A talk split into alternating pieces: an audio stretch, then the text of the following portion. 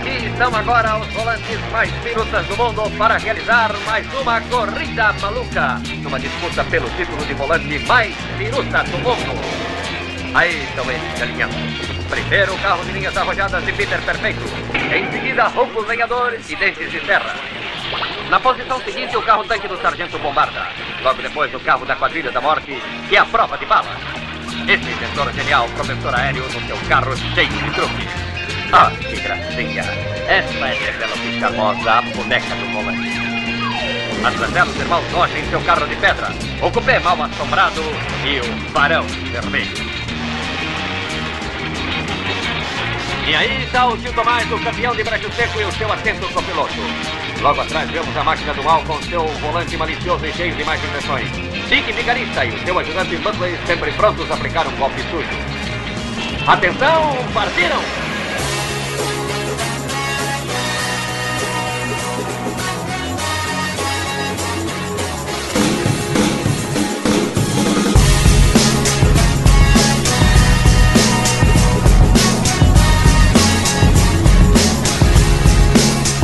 Feliz ano novo, senhoras e senhores, e bem-vindos ao primeiro episódio da Season 2 dos Podcastinadores. Eu sou o Gustavo Guimarães e comemorando aqui comigo com champanhe barato, lentilha e rabanada estão Roberta Maná. Olá. Rodrigo Montalhão. Fala pessoal, aqui é o Rod e eu queria ter todos os itens que a gente vai comentar nesse podcast. boa, boa. Elvésio Parente. Ho, ho, ho, Feliz Páscoa. Meu Deus. É, né? E Tibério Velasquez. E aí, pessoal, esse ano é ano de Copa do Mundo. Vai, Espanha! Ah, não, cara. Pô, deixa, Cadê o fantasma de 50, deixa eu cara? quicar aqui o Tibério. No nosso programa especial de hoje, a gente vai falar de duas coisas que a gente adora ver no cinema: os top 10 carros mais incrementados e os top 10 gadgets mais maneiros. Mas antes eu quero perguntar pra vocês uma coisa. Aproveitando que acabou 2013, o que, que vocês acham que foi de mais surpreendente de mais decepcionante no cinema e na TV? Vamos começar pelo nosso crítico de cinema oficial. Elvis, fala aí. O que, que mais te impressionou no cinema? Pra mim, os melhores filmes do ano foram Gravidade e Django Livre. Django Livre estreou em janeiro, tá? Não se esqueçam que Django Livre é desse, aqui no Brasil é desse ano ainda. Mas se for pensar em surpresa, a melhor surpresa pra mim foi Mama, que era um filme que, assim, de gente desconhecida, que ninguém sabia qual era, e um roteiro. É... O cara fez um curta pequenininho e o curta funcionou, e ele daí depois virou um longo e foi maneiro. Bacana, bacana. E você, Roberta? Sua opinião?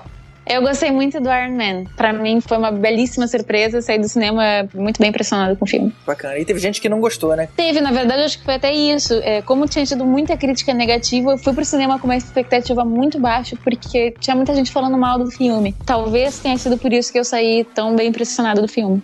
Tibério. É, esse ano foi complicado, cara. Tem muito filme maneiro aí, né? Mas eu vou dizer assim, como surpresa, é um filme que eu fui ver porque segunda-feira é dia de cinema e não tinha outro filme passando. Aí eu fui ver Os Suspeitos do Wolverine, quer dizer, do Hugh Jackman. E gostei muito do filme, cara. Assim, achei que foi surpreendente. Eu não tinha noção que era o filme e fui ver mesmo e foi muito bom.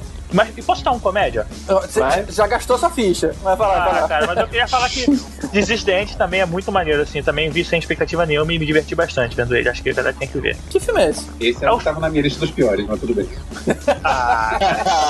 É o Messi sempre, cara.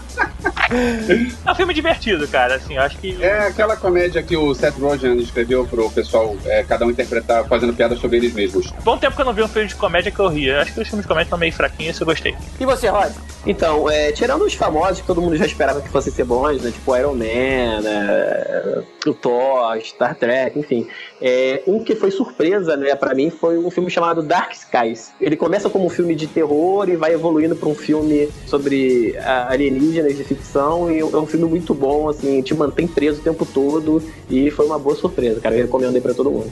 Eu vou ser clichê, eu gostei tanto de Gravidade que eu não tenho como não citar. Eu ia citar alguns outros, mas esse me surpreendeu demais. Eu não sabia o que, que era, eu também vi no IMAX, já ajudou pra caramba também. Ah, É, é? E eu fiquei extremamente angustiado com a situação. Não esperava nada daquilo da, da Sandra Bullock. Quando, na verdade, quando eu soube que era filme de espaço com ela, eu já fiz aquela referência automática ao Speed, né? Falei, caramba, vamos ver o que, que vai rolar. Mas, mas, pô, o filme foi incrível. Apesar de eu não ter lembrado, o Elvis lembrou bem agora do Django. É, e pra mim foi o melhor filme do Tarantino que eu já vi até hoje. Mas... Django é muito bom. Django É, concordo, muito bom, concordo. muito bom. Mas não sei se o Gravidade é porque tá mais próximo, não sei qual foi. Hoje eu fazendo esse retrospecto, eu acho que eu, eu fico com ele. E uma das coisas engraçadas sobre o Django foi que muita gente na sala onde eu assisti começou a sair no meio do filme. E nas cenas de violência. Então eu ficava parada pensando, cara, será que essa galera não sabe quem é o Tarantino? Não sabe o que, que veio ver? O que, que tá acontecendo aqui? Ah, fala sério. Achei muito engraçado. E de pior?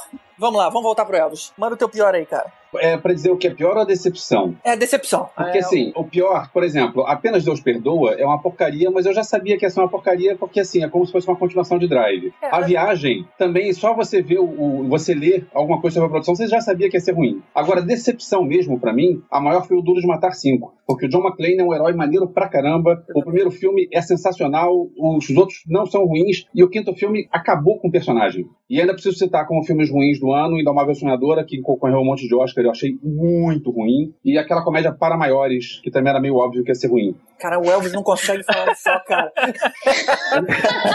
Ele odeia Nem que era todos. um, né, É um, né?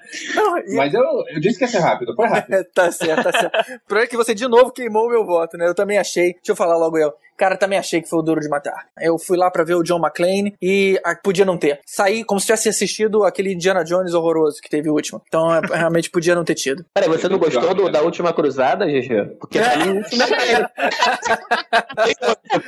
é É verdade, eu vou, eu vou passar a pensar dessa forma. É uma trilogia. Fica assim, cara. Indiana Jones é uma trilogia. Eu vou passar a considerar dessa forma. Duro de Matar 5 é muito pior do que o quarto Indiana Jones, vai. E você, Roberto? O que, que te decepcionou? Star Trek Into the Darkness. Podem Ah, Puxa, sério? Olha isso, Sério. Logo você? Mas justamente por ser uma fã de Star Trek, eu detestei o filme. Basicamente porque ele ignorou o que é Star Trek. Mas isso acabou levando também a conquistar muita gente, né? eu.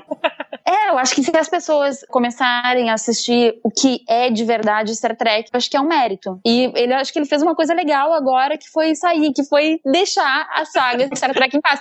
O que me deixa triste é que agora ele pegou outra saga que eu adoro, que é Star Wars. Então, tipo assim, essa- foi uma notícia de ser muito triste e muito feliz ao mesmo tempo.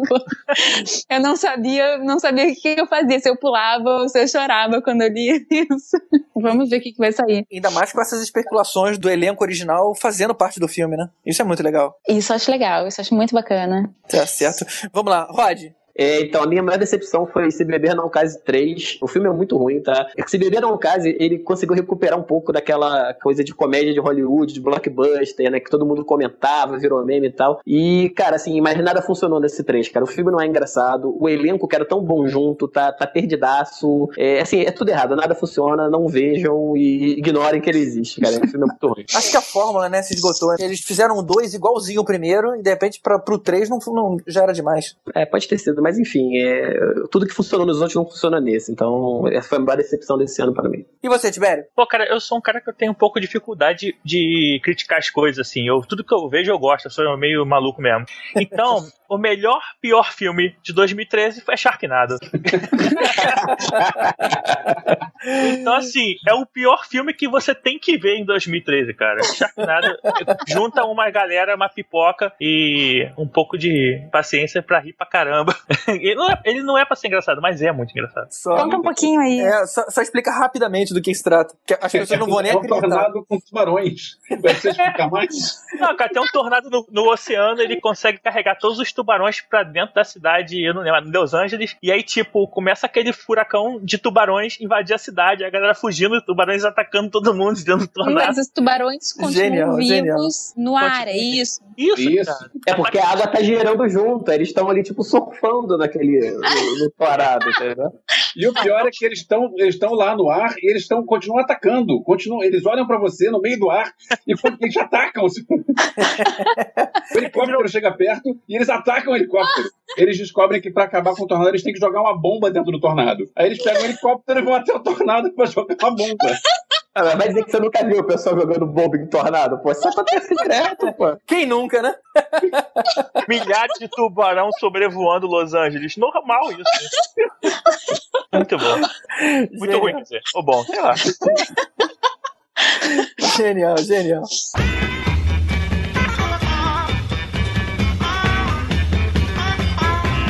Vamos passar pelas séries rapidinho, mas vamos, vamos deixar isso bem curto pra gente ir logo pro que interessa pra gente falar de carro. É. Rod, o que, que você achou de legal e de pior rapidinho na TV? Tá, de legal é a série Orphan Black, é uma série canadense que envolve clonagem e, cara, é uma série muito boa, recomendo, a atriz é excelente, trabalha muito bem, a série é muito boa e é curta, são oito episódios só, vale a pena. É, decepção, a gente já, já comentou no, no, no, episódio passado sobre Marvel, que aliás, se vocês não viram ainda, baixem, ouçam, que tá muito bom. É, Agents of S.H.I.E.L.D., cara, é, a série da Marvel a gente esperava muito mais do que a série é, como a gente comentou, é os estagiários da S.H.I.E.L.D., né, cara, então tem que melhorar muito. É isso aí. Roberta? Série Queen não tem. Não assisto muita série nova. Série boa, eu tenho para comentar o último episódio de Doctor Who, que foi passado no ar no dia 23 de novembro. Excepcional, bom trabalho do Moffat, After All. É, Tibério? É assim, eu queria falar três séries, mas é, é rapidinho, eu juro que é. Ai, fala, Elvis. A, pri a primeira.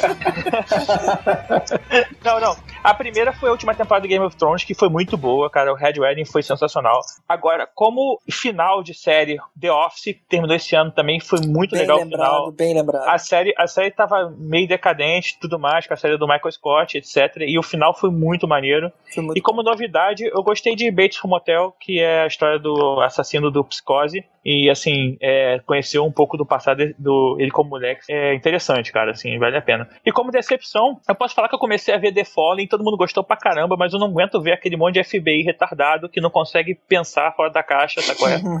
e tipo, não dá, cara, pra acompanhar. Assim, eu parei mesmo, assim, eu queria até voltar, mas não dá. É, eu acho que. Acho que é isso mesmo.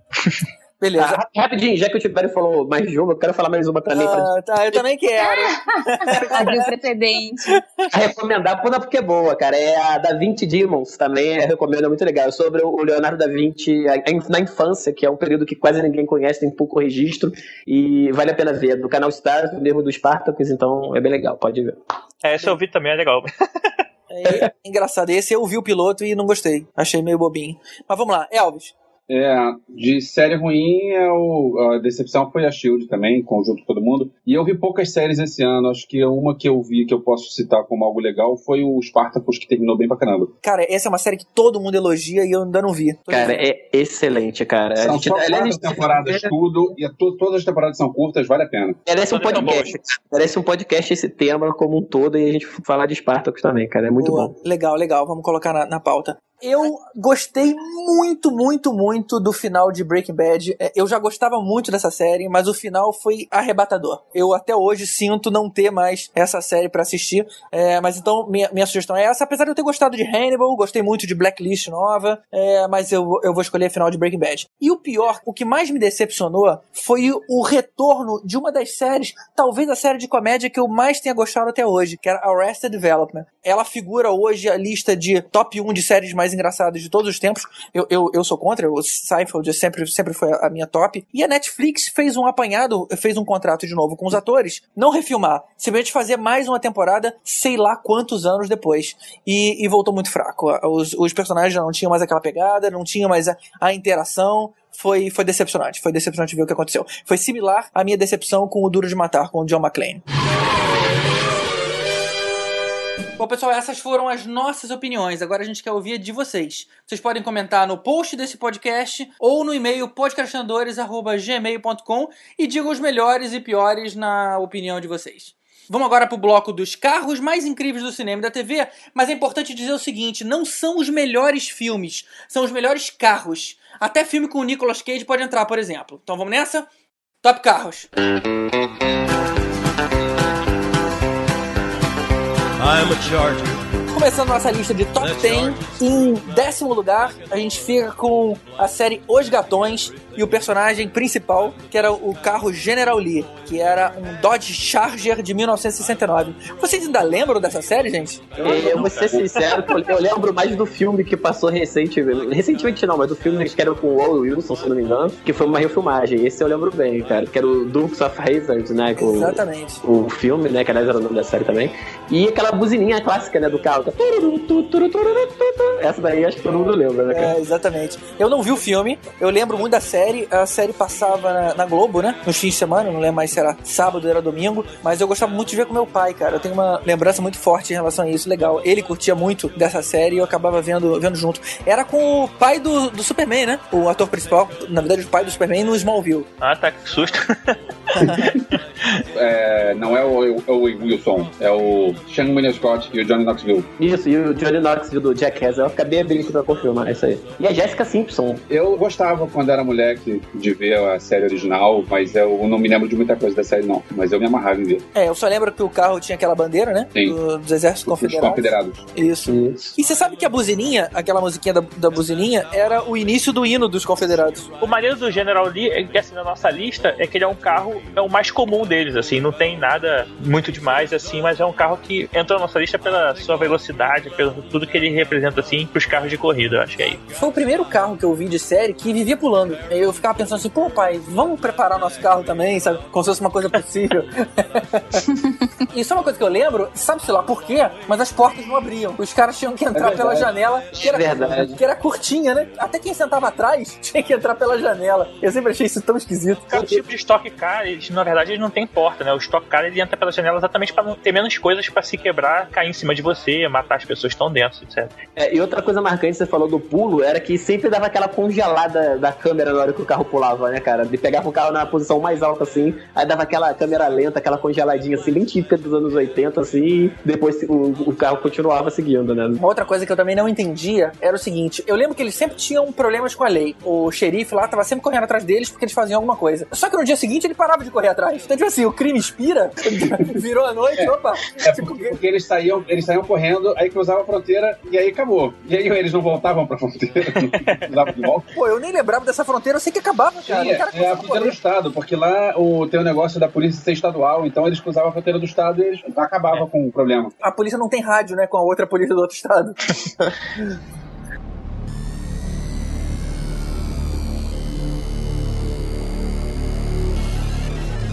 Cara, o número 9 é uma franquia que eu particularmente não gosto. É Transformers. A gente tá falando do Bumblebee, que é. Pô, já começou falando mal da parada, mano. O cara já começa. Porra. O negócio marcou tanto que virou música sertanejo, cara. O Camaro amarelo, porra, tá bombando, cara. Cara, que lixo. É- é- Transformers é muito ruim. Não, pelo amor de Deus, cara, são carros que viram robôs gigantes. Pelo amor de Deus. Por que que o. Tipo, não tem como ficar melhor que isso, né, cara? Porra. Tem, é só botar um filme bom. Talvez um diretor bom que não tenha mal de Parkinson na hora de filmagem. Mas não tá falando de filme, tá falando de carro. Você lembra que o GG falou no começo? Os carros mais maneiros, esquece por isso que cara. o carro entrou, porque foi uma porcaria. Mas É assim, verdade. vocês votaram. Agora, eu não sabia que o Michael J. Fox tinha dirigido esse filme, não. Ele era o cameraman. Ele tava, cara. Ele era o cameraman, dirigiu o Michael Bay. Mas é, Transformers tem vários carros legais, né? Assim, particularmente, a minha opção de Transformers seria o Optimus Prime, que eu sempre gostei mais, que eu acho que é aquele, aquele mega caminhão. Eu acho um negócio super maneiro, super imponente, assim. E- mas enfim, o Bumblebee também é uma boa opção. Transformers, cara, é, é- marcou uma época, né, cara? Criança, quem foi criança nos anos 80, é, desenho, os bonecos, que, que viravam carros, inclusive, que era um negócio bem legal na época. Pô, é, não tinha como ficar de fora, cara. Você associa diretamente carro com. Quem foi criança nos anos 80, você vai lembrar de Transformers. Eu acho que era do Transformers, que tinha um carrinho que a gente brincava. Era, Bom, não na, sei se vocês na verdade, o primeiro, primeiro veio o brinquedo. Depois, muito tempo depois, que fizeram o desenho. A única coisa boa que eu lembro do Transformers é a piada que fizeram no Spaceballs, quando a nave vira um Transformer. Ah, olha só, aquela nave gigantesca, né? Aquela nave gigantesca que vira um, um aspirador de pó pra sugar o ar do planeta. Cara, não fala em Balls e Transformers, que eu sempre lembro daquela cena do Transformers do 2 ou do 3, que mostra as bolas do robô. Eu tenho que sempre citar isso, cara. Não, não fala disso, cara. Que é bizonho demais. Alguém pode me explicar por que, que o, o Bumblebee não falava e enquanto todos os outros tinham módulo de voz? Por que, que não instalaram isso nele? Na verdade, não instalam, né? Ele não é um carro, cara. Ele é um robô, cara, que tá disfarçado de carro. Agora, você não sei, cara. Realmente não acho que eles nunca explicaram isso no filme pra, pra ficar diferente, cara. Pra ter mais empatia com o público. Olha que legal. Era um robô introvertido. Ou então é a mesma questão do R2D2, né? Se o C3PO fala com ele, por que, que ele não responde em voz e sim em barulhinho? É, na verdade, ele sofre uma, uma avaria em batalha, né? Que aí isso dani- danifica a parte de comunicação dele e aí ele passa a se comunicar através de sons do carro, tipo playback de gravações de jornal no, no rádio ou músicas. Então é assim que ele se comunica, mas é, o motivo é a avaria mesmo durante uma durante batalha. Cara, isso não explica, eu pelo menos só vi o primeiro. Mas no primeiro, o carro ficava todo amassado e de repente ele tava bonzinho de novo. Ou seja, tem um auto repair ali. Então ele tem. Não, ele, tem não. ele se repara reparar, ele tinha um móvel. Outros pode. reparavam, cara. Um repara o outro. É, você tinha a ambulância, né? Que era o o médico robô, vamos dizer assim. Que ele dava. Tem isso mesmo? Era o healer, era, o- era o clérigo do grupo. É, o healer, exatamente. Não, mas, cara, olha só. Carros Curiosamente, não tinha um tanque do, do negócio. Ué, não é o Tinha. Mas tinha incompetentes. tinha tanque, cara. Só que o Tinha. tanque é do mal. As espadas maneiras, assim, super poderosas eram do mal. Ah, é, o Megatron, é, é, o Megatron era um tanque, né? Mas ele era um tanque meio, meio esquisito, né, cara? Eu me lembro das anos 80, ele era uma arma. Tipo, era inútil, sem ter outra pessoa pra te- segurar ele. Aí resolveram fazer a parada maneira e transformar ele numa nave alienígena no filme, né? Mas não tinha um tanque, que não não tinha um tanque no desenho? Não era o Megatron o tanque no desenho? Cara, se tivesse tanque, ele ia ser sempre o último a chegar nos lugares, né? Acho que tem que ser pelo menos no menos um carro pra conseguir na mesma velocidade. É, ou o Starscream lá, que vira um caça, né? Esse também. Cara, mas é aquele negócio, é uma fórmula que não tem como dar errado. Carro, todo mulher que gosta de carro. Quando a mulher quer presente é sempre carro e tal, eu já fica viciado de carro. e. E robô gigante, saindo na porrada, destruindo metade de uma cidade. Não é fórmula perfeita. Só pessoas assim, tipo o Vécio, que não gostariam de uma parada dessa. É isso aí, eu também acho, cara. Eu não gosto, não. Assim, eu prefiro filme bom. É Sharknado. Cara? Cara, que maluco chato. Vamos tirar o podcast do verso aqui, cara. Quem, quem gostou do Sharknado foi o Tibério, não foi eu, não, hein? Tá falando de porra de carro, vou ficar falando, é filme, nhe, nhe, nhe, parece uma velha. Vamos Eu vou seguir, catar vamos. algum carro no, no Cinderela Baiana, hein? Charrete, né? Vamos seguir, vamos seguir.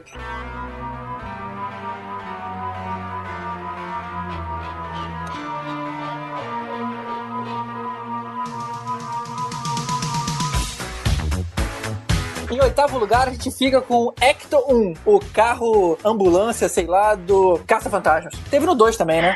Teve, teve no 2, teve nos desenhos, teve nos jogos, teve em tudo quanto é lugar, cara. Esse o carro tá, tá associado aos caça-fantasmas. Aquele barulhinho dele, ué, ué, ué, quando ele vem chegando, cara, pô, é muito variando. Que é o mesmo barulhinho de uma ambulância, né? Convenhamos. Que é o mesmo barulhinho, é o mesmo barulhinho. É, e assim, é, ele não era um carro que tinha poderes, vamos dizer assim, mas ele, ele levava a, a, a mochila lá com um feixe de prótons, né, que eles usavam pra caçar os fantasmas. E em outras mídias, tipo no, no jogo dos caça-fantasmas, por exemplo, é, existe uma fase que o, o carro, ele tem em cima dele, funciona como se fosse uma super armadilha, capturando os fantasmas enquanto ele anda na rua e tal. Então ele já passou a ter mais utilidade também em outras mídias. Mas, cara, é um carro icônico, assim. Você lembra de caça-fantasma, você lembra do carro. Eu tinha esse jogo e aí a minha fita ela veio com defeito e ela não passava de, uma determin- de um determinado pedaço no, no mapa. E eu nunca pensei quando eu era pequena que eu podia dar pra minha mãe e pedir pra ela levar na loja pra trocar a fita. E eu fiquei muito frustrada que eu nunca consegui jogar direito o joguinho dos caça-fantasmas. É, esse jogo que eu falei, por acaso, ele é o novo, tá? É o Ghostbusters de videogame.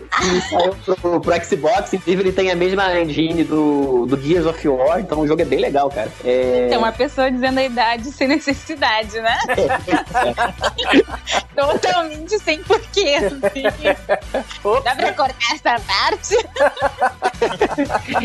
eu soprar a fitinha do Atari, é. Eu tinha isso pro telejogo. Cara, mas eu gosto do Ecto 1. Eu, por acaso eu tenho uma miniatura dele aqui, na escala 1.18. Mas é um- o carro é icônico. Fora a armadilha gigante pra caçar fantasmas, assim. Eu soube que a Hot Wheels chegou a fazer umas edições do, do Ecton 1, mas eu perdi, cara. Eu devia ter comprado.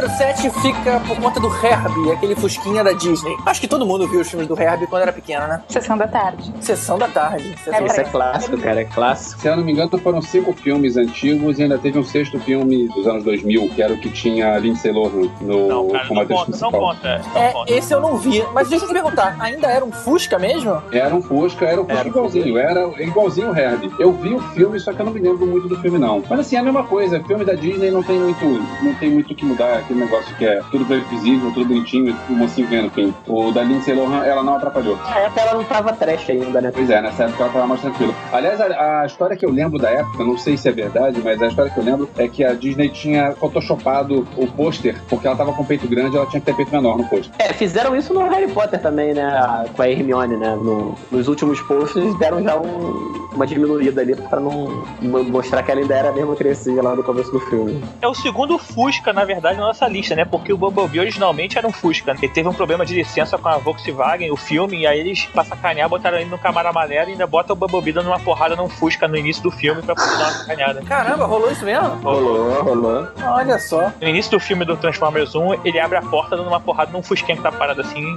passa a ser um Camaro Amarelo a partir dali. É, vocês sabem por que, que o número era o 53? Não. Foi uma homenagem a um jogador de beisebol daquela época. O nome do cara era Don Drysdale. E o uniforme dele era exatamente as mesmas cores. Predominância branca com detalhes em azul e vermelho. Aí mantiveram o número lá 53. Sempre achei bonitinho. E o Herb subia a parede, né, cara? Subia, Isso. cara. Eu nunca entendi como, né?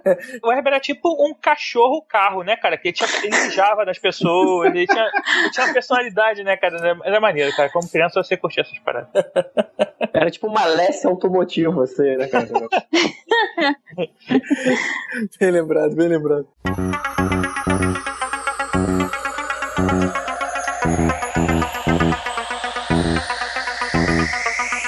Vamos lá. Na sexta posição, a gente fica com a super máquina KIT, que significava Night Industries 2000. Nossa, parecia o Tibério agora. Night Never forget.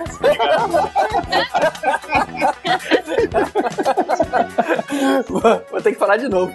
Night Industries 2000, ou Indústrias Night 2000. Que era estrelado pelo cara do Baywatch. David. Hasselhoff. Olha David aí. Hasselhoff. É, Que virou perfume hoje em dia, né?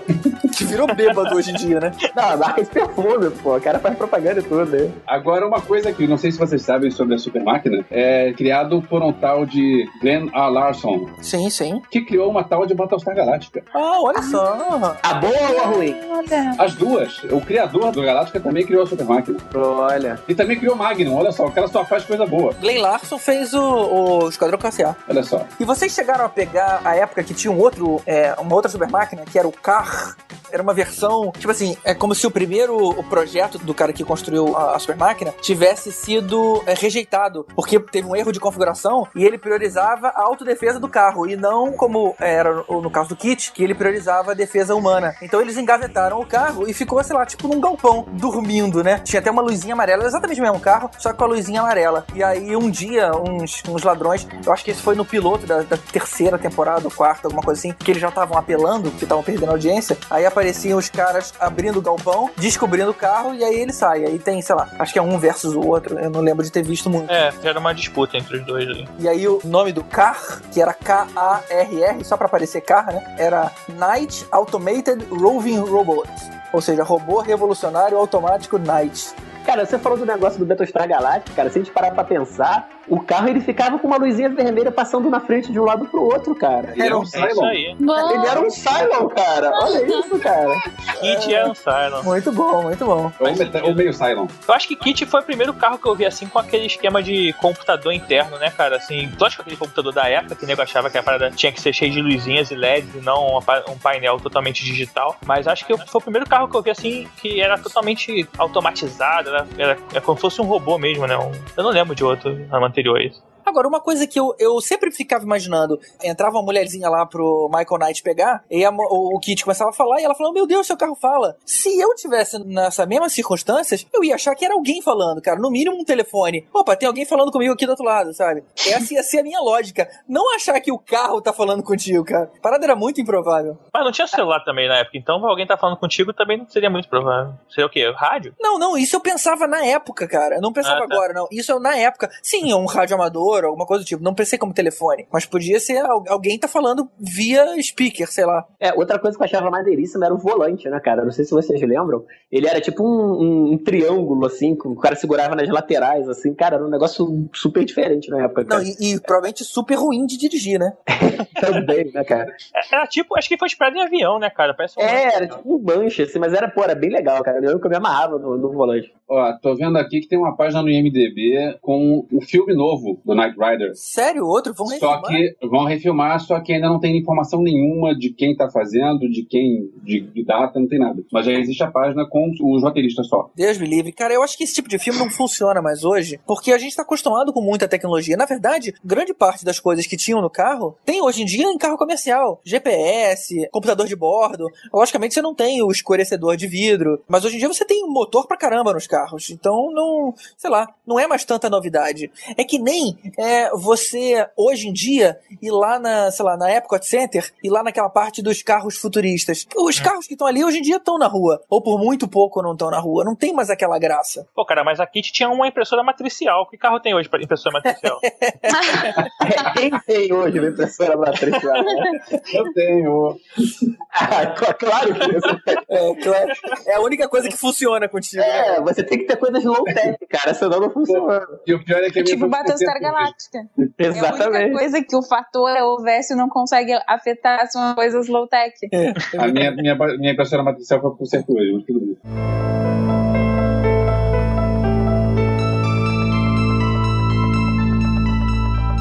Em quinto lugar, a gente tem o thrillerzinho de terror, Christine.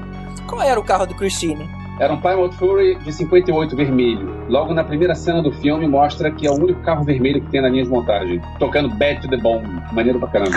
Do Josh Thorogood, né? Sempre gostei dessa música. É tipo assim, vermelho pra mostrar que é do mal. Isso. Mas o carro era malvado, velho. O cara era evil, era evil. Afinal, era o nome do, do, do filme em português, Christine, o carro assassino. E eu lembro que a história, eu não vejo esse filme há muito tempo, mas eu lembro que a história era um carinha lá meio nerd, conseguiu o carro que ele tava meio detonado e ele cuidou tanto do carro que o carro começou a se apaixonar por ele. Aí ele vai ficando meio cool, né? Não sei porquê, mas ele vai ficando meio garoto popular por causa do carro. E aí a hora que ele consegue uma garota, o carro começa a ficar com ciúme e aí, sei lá, tenta matar a garota ou mata a garota, não lembro mais como é que é. Mas essa era a pegada. Que é baseado no- no- numa obra do Stephen King, né, cara? Inclusive, no livro, o carro, o Christine, tinha quatro portas. Acho que era pra ficar mais fácil de você matar ou alguma coisa do tipo. Mas, como aquele modelo não existia quatro portas, eles tiveram que mudar. Então, no filme, filmaram só com duas. Mas na história original eram quatro. Se a gente for brincar de Kevin Bacon, a gente liga o Christine com a Super Máquina, porque o Christine tinha a Alexandra Paul, que fez Baywatch com o David Hasselhoff.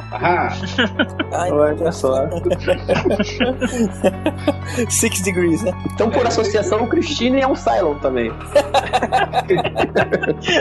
Por associação quem, cara? Mas a Cristina tinha personalidade e tudo mais, né? Ela era uma pessoazinha lá, uma assassina da vida. Psicopatinho. Era um, era um carro de entidade, né? Isso.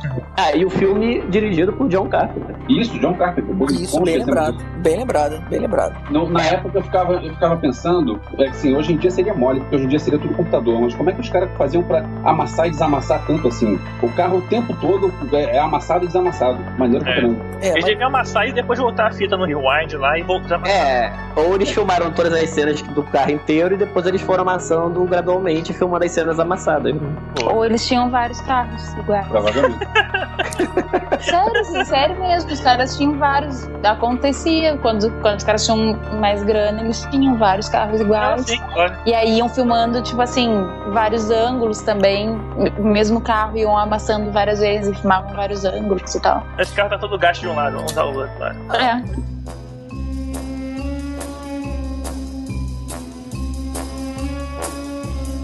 Número 4. Aston Martin 007. Na verdade, a gente tá falando aí de um monte desses filmes, né? Foram vários Aston Martins ao, ao longo das séries, né? Ao longo dos filmes. Tinha um, inclusive, que ficava invisível. Não. Muito Eu sério. lembro disso. Era o John Cleese apresentando o carro invisível, pra piorar. Coitado do John Cleese. Sério? As pessoas Tem- têm que fazer pra pagar as contas.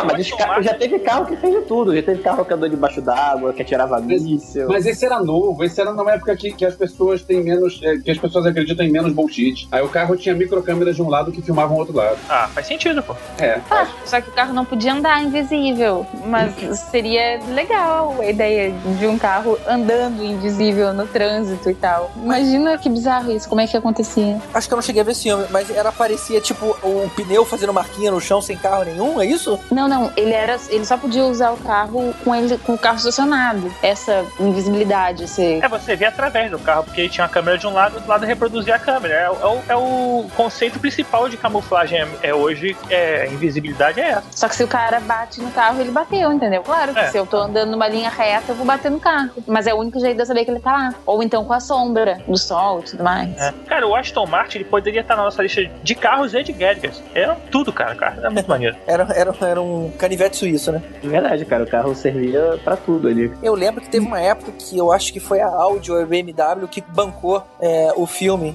É, então eles trocaram o Aston Martin e colocaram. Teve aquele, aquela cena no gelo que era um Z4 da BMW.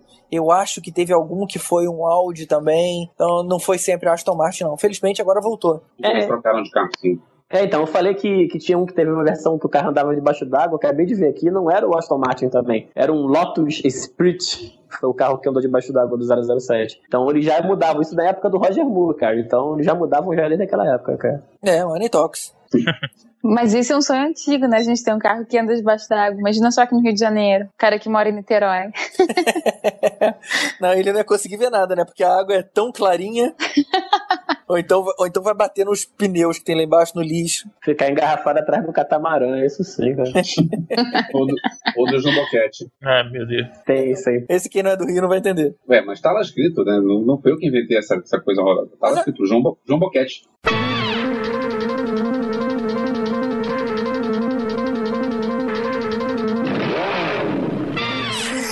Número 3 da nossa lista é o Match 5 do Speed Racer.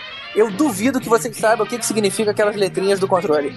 Não. Não sei, Nem mas, mas eu sei que esse é um bom exemplo de um carro maneiro num filme ruim. E todo mundo vai concordar comigo. É verdade, né, cara? Foi uma decepção porque era dos Wachowski ainda, né? A gente achando assim, caramba, o cara acabou de fazer Matrix, vamos ver o que ele vai fazer. E puta, foi muito ruimzinho. E é mais ou menos decepção, porque depois do Matrix eles fizeram Matrix 2 que foi fraco, e o Matrix 3 foi uau, uau, horrível. Então assim, a gente já sabe que os caras eram os diretores de um filme só, né? Ah, não, não, é, podia, podia, podia. De repente ele podia ser um diretor de um filme que não tivesse sequências. Porque o primeiro foi muito bom. É, Sim, primeiro, só. É que nem o Shyamalan, fez um filme muito bom e nunca mais. é verdade. Outra decepção. O problema do, Mac- do Speed Racer é que ele tentou fazer um filme desenho. E aí ficou aquilo ali, aquela frase cheia de efeitos e É, e, e diga-se de passagem, ele foi bem sucedido. Não que o filme seja bom, mas ele transformar o que era um desenho numa versão real, o cara mandou bem demais nisso. No termos técnicos, ele conseguiu fazer. Você tinha aquelas, aquelas coisinhas de anime passando aquela. Quando o carro coisa tá muito rápido, fica passando aquelas, tipo, umas coisinhas passando rápido, assim. Ele fez tudo isso. Aquela cena que vai mostrando, tipo, a câmera vai dando uma volta na cabeça do cara, assim, em 360 e tal. Aham, é verdade. É verdade. Isso é, Agora- é bem duro, cara. Só que apresentação. não funcionou no mundo real, né, cara? Agora, o conceito de de desenho passado pra filme pode funcionar bem. Não necessariamente desenho, mas Scott Pilgrim. Eu, pelo menos, gostei muito do, do filme. E o, o Speed Racer, e o pior é que o cara tinha um elenco bom, né? Tinha o Emily Hirsch, tinha o John Goodman, Christina Ricci, Susan Sarandon. O elenco era maneiro. É. E o cara conseguiu jogar tudo fora. Os caras, né? Na verdade, é o dois irmãos que agora é um irmão e uma irmã. Ainda tinha o Jack do Lost também, né? O Jack do Lost também, o Michael Fox. Era o o Racer X. Mas assim, o legal é que, por, ele ter feito como estética de desenho, o carro fazia tudo que ele fazia no desenho, né, cara? Ah, isso sim. Pulava, jogava coisa, dava aquelas derrapadas mega louca. E inclusive ele fez aquela cena do clássica do desenho, né? Que o, o carro, ele derrapa com o carro e ele meio que pula e faz aquela coisinha com a mão assim, né? Ele, ele recria essa cena no, no filme, cara. Ficou bem legal. Inclusive as pistas são to- totalmente loucas, né? As pistas são totalmente loucas. Elas dão, viram 360, spinning e etc. Eu pesquisei as letrinhas só pra poder falar aqui, porque eu também nunca soube. A gente tinha de A a G, né? O A era Autojack, que era o macaco automático. O B era Belt Tire, repara que é sempre a ver com a letra. O B era Belt Tire, que era uma cinta que recobria os pneus pra andar em, em algum terreno Gelo. ou, ou uma, uma montanha, alguma coisa do tipo. Uhum. O C era cutter, que eram aquelas duas serras que apareciam na frente do carro e cortava qualquer coisa. Engraçado que quando cortava, o carro nem tinha uma resistência, parecia. tipo, atravessava como se não tivesse nada na frente. O D era Defensor, que era para-brisa à prova de bala. Eu acho estranhíssimo você apertar um negócio pro para-brisa virar a prova de bala, mas era assim que funcionava. O E era o Evening Eye, que era faróis super brilhantes. O F é Frogger, que é um equipamento para dirigir embaixo d'água, carga de oxigênio, periscópio, essas coisas. E o G, eu nunca vi isso no, cine... no em nenhum episódio. Era Gizmo Robot, que era um robô mensageiro em forma de pombo. É o Go, Go Robin Robot. Eu nunca vi nenhum episódio com isso. Vai, blá, blá, é o pombo. Alguém tem mais alguma coisa do Match 5? Não. Então. Só que vai ser o próximo lançamento da Gillette em breve. Ai. É um pior. Ah, meu Deus do céu. Vamos lá.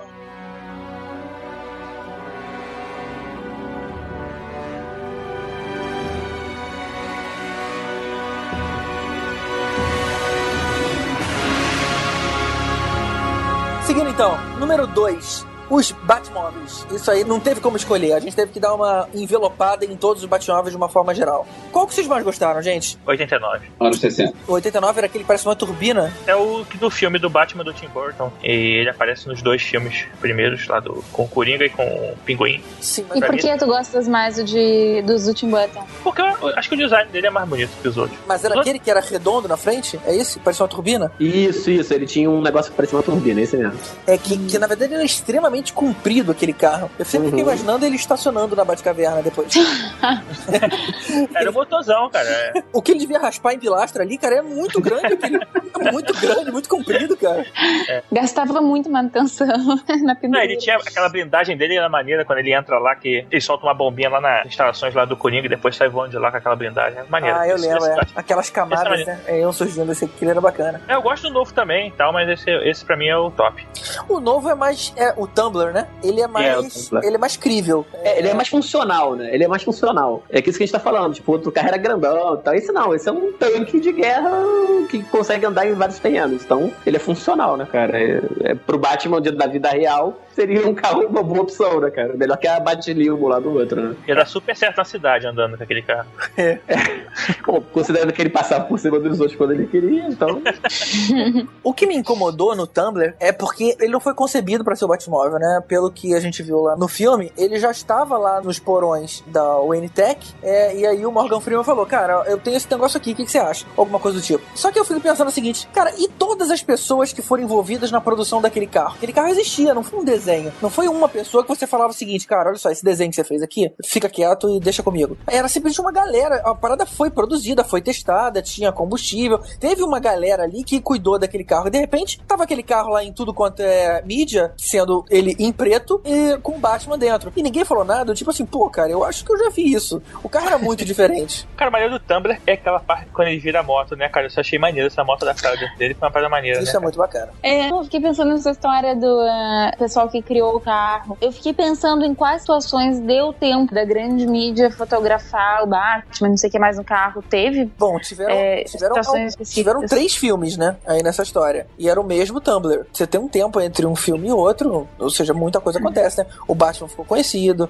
depois o Batman desapareceu. E, e essas pessoas elas trabalhavam na- nas organizações Wayne, né, na- lá dentro. E Isso se não fossem terceirizados, né? Ter um pneu específico que eu vou encomendar na Pirelli, sei lá, só com esse formato. sei lá, né? viaja muito. Pois é, porque se fosse esse o caso, eu vou comprar uma peça de cada canto e aí eu só assemble tudo lá no, no porão, entendeu? É, Tem, ah, mas- Vai ter uma ou duas pessoas que ficaram sabendo. Dá pra Mas, forçar Gigi, e aceitar vamos, isso. vamos pensar com a realidade americana, que é onde o filme está baseado, apesar de ser Gotham City, mas enfim, é uma cidade americana. Um- Uma pesquisa de alto nível dessa, que a princípio seria para um, pra um negócio para ser usado até com fim militar, todo mundo envolvido assinou um NDA, um Non-Disclosure Agreement, cara. Então ele era obrigado, ele tinha uma obrigação legal, ele se comprometia a não comentar sobre aquilo ali. Isso é prática, é comum acontecer isso. Então a gente pode acreditar que os caras estavam sobre um NDA e além disso eles podem ter levado uma grana também da, da Wayne pra ficar quietinho, pra não falar nada. Beleza. Ou então Bruce Wayne botou lá que o carro foi roubado no passado pelo Batman e acabou, cara. Agora não. Boa. É verdade. Ele, ele roubou e pintou, né?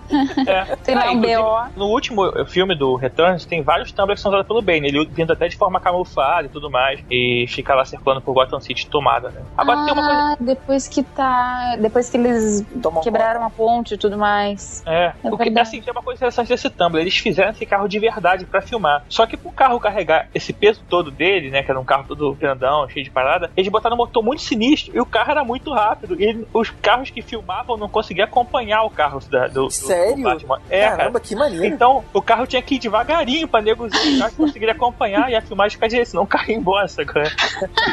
Muito maneiro isso, cara. Que foda. Eles fizeram um carro de verdade, né? É legítimo Ah, Batmóvel. eu, eu acho que todos eles eram carros de verdade mo- é, modificados. Mas os outros eram só uma capa diferente. Esse foi um carro feito, né? Ah, sim, é um carro desenvolvido do zero, né? Ah, entendi, É. entendi, entendi. O, aquele carro dos anos 60, que o Elvis disse que preferia, eu achava ele muito legal. Mas você já reparou que a saída da Batcaverna era um cavalete no meio da parede, cara, do nada? De, de repente. Eu, eu sempre pensei assim, cara, se eu tô passando de carro aqui e vejo um cavalete, pô, tem alguma coisa aqui dentro, né? Pô, a gente convenhamos que esse é o menor dos problemas daquela série. É verdade. O cara tá falando do Batman correndo com a bomba na mão de um lado pro outro, o repelente de tubarão, cara. Porra, O verdadeiro Sharknado. é, cara.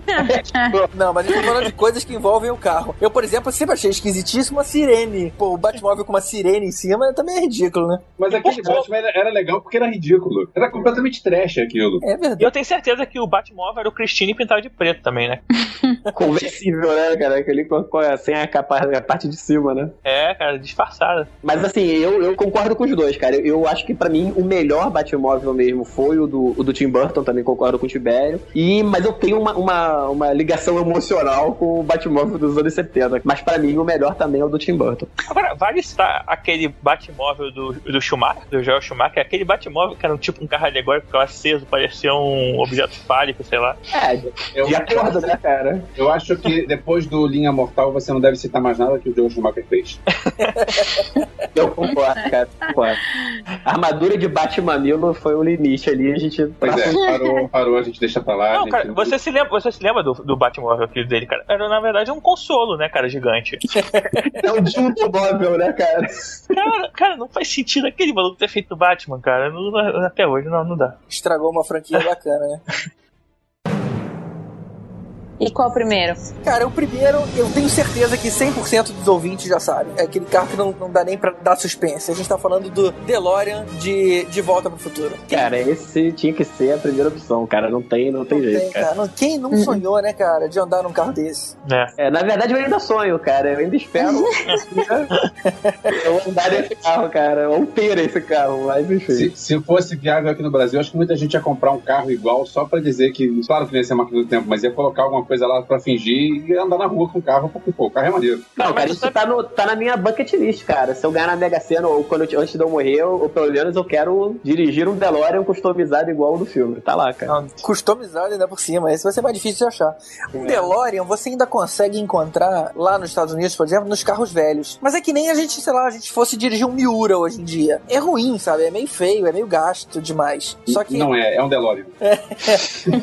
pois é, a questão emocional não tem como, né, Pois cara? é. É, o carro, na verdade, ele não fez sucesso, né, cara? Esse carro, ele é um carro que não fez sucesso. Tem um aqui no Brasil, na verdade, tem um cara que tem aqui no Brasil. Ele não é bom de dirigir, ele é duro e aquelas portas são pesadas, elas abrem pra cima, não são bons o suficiente pra você entrar e sair do carro assim. Saiu uma reportagem, não lembro qual canal que fez, deve ter sido tipo um esporte, whatever, lá da Globo, que sei, que fez uma reportagem sobre esse carro e assim, é, ele tem bem- bastante problemas que não são os que nós gostaríamos que tivesse. É, eu lembro que esse carro, é, na verdade, é, um dos motivos dele ter saído de linha é que ele demorava muito pra ser feito cada unidade. Justamente pelo lance das portas, tinha muita é, peça de aço inox e era muito difícil. Ou seja, demorava demais pra liberar cada um deles e não, não pegou. Eu acho que o fato de você abrir uma porta pra cima te atrapalha, por exemplo, quando você para com um carro muito próximo ao seu. Hoje no, no shopping, por exemplo. Sai rastejando.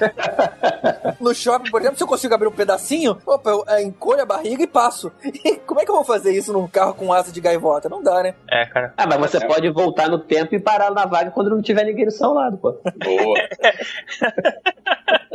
Quero ver dentro do shopping tu conseguir chegar a 88 milhas por hora. né?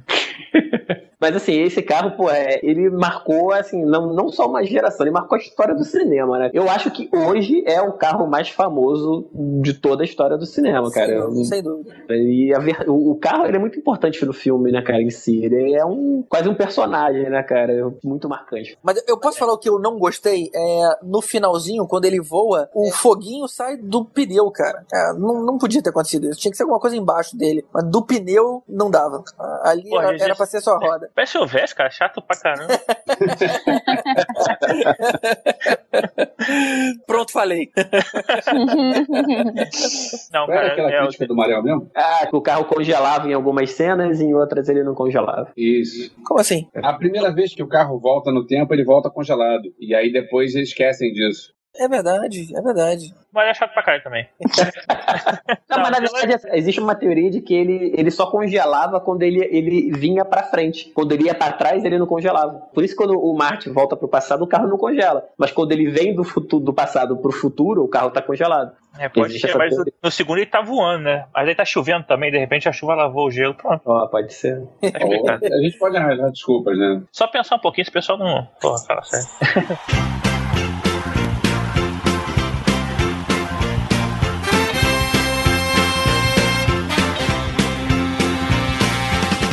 Então, esses foram os nossos top 10. É claro que não dá pra citar todos os filmes, a gente deixou muita coisa de fora. A gente poderia ter falado, por exemplo, do carro do MIB, que anda de cabeça pra baixo também. O Bluesmobile do uh, Blues Brothers, que é aquele Dodge com um mega megafone em cima.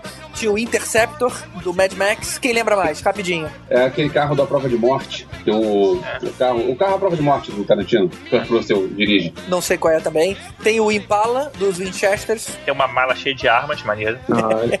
Parece demônio no porta-mala, cara. É. Verdade, eles estavam com o Lúcifer outro dia no porta-malas. olha. No porta-mala, exatamente. Ótimo carro pra se ter. né? O que, que tem no porta-mala? Não, seu guarda, não abre não, não abre não. Dá pra lembrar também o carro de corrida do Greasy, que no final do filme ele inclusive voa. Não entendi também aquela cena, mas beleza. É, o carro voa. Tem também Eleanor, aquele filme lá do, do Nicolas Cage, dos 60 segundos. Tem o carro do Automan, que era o Autocar. É, tem duas vans, escadão classe A e Scooby-Doo. Boa. Tem o, o Relâmpago McQueen. Ah, não, cara. Que É, é- é desenho, esse não vale. E só pra citar, eu sei que não é carro, tem a moto do Tron, a Light Cycle, aquelas motinhas do que eles andavam lá. Essa moto. Era maneiro. Mas se Toda fosse, vez que eu, eu ouço pra- Maquinho, eu tô achando que é um McDonald's pra raia na Inglaterra, pô. Mackin. Puta que pariu. Royal McQueen, né, cara? Cara, se fosse pra citar moto, também teve o Moto Laser, lembra? Eu não Moto. sou tão velho assim, não. Moto Laser. Moto Laser era bacana. Eu lembro que uma vez eu tava assistindo o piloto e o vilãozinho era o George Clooney. Caramba. É, as pessoas têm que pagar as contas. Também teve o Pussy Wagon do Isso, Tarantino. Ah, esse aí. E também, Não, cara, um que eu lembrei agora, o filme do Stallone, Stallone Cobra. O carro, né? Era todo estilizado. Isso, o carro do Cobra era maneiro. O carro do Marion Cobrete, isso. Marion Cobra, exatamente. né, O carro Ah, e tem mais um, tem o áudio do iRobot, eu robô. Oh, esse é legal, é verdade. Esse era bem legal, que andava sozinho. Eu achei. Ah, não, na verdade o que andava sozinho eu ia confundir com aquele do Tom Cruise, que subia a parede. Ah, do Minority Report? Minority Report eu também. É, mas do, do eu robô também, só que assim, ele podia desativar e ninguém desativava tudo mais. Modo Aliás, é engraçado, porque é, já estão havendo testes para carros andarem sozinhos né, nas estradas. Estão fazendo testes, acho que na Alemanha, se eu não me engano, já estão fazendo testes para uma- carros que se autodirigem. É, uma coisa é ele andar sozinho por uma trilha pré-determinada. Você coloca sensores no canto da pista e o carro sabe, opa, não posso sair daqui. É, não confiar 100% no, no GPS. Outra coisa é ele subir parede, cara. Aquela subir parede é que eu achei... Ah, não, não, é, não, eu tô falando do- desses carros que se, se autodirigem. Para mim, a boa ficção científica é essa que consegue prever o que. Tipo Minority Report, né? Que tem várias tecnologias que, É, que a houve, gente já vê hoje por aí. houve um estudo né, do Minority Report, eles só usam tecnologia que é, existe pelo menos uma fagulha hoje em dia, né? Ou existia, é, né? Pelo né? São tecnologias possíveis. É, né? é o uso de scanner de retina e etc, etc. Só que eles exageram um pouco, mas assim, nada é to- to- totalmente factível as coisas que eles falam. É, mas scanner de retina já tem no Star Trek desde 70 e poucos. Ah, e tem mais um que talvez só o Elvésio lembre. É, que era. Não, é porque ele curtia essas trecheiras que nem eu, cara.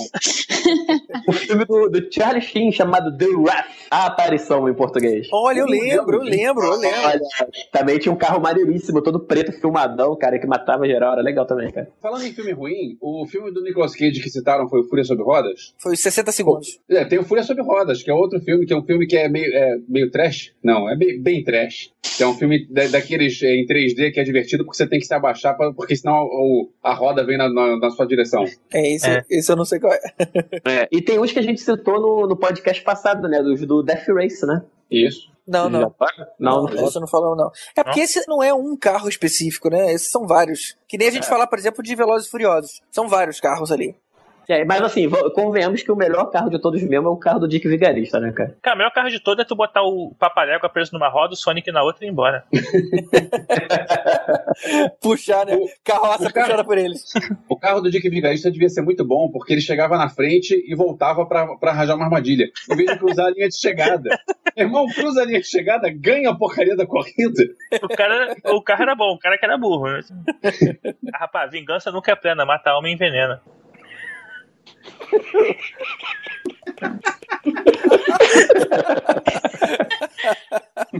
E terminando com essa frase bonita.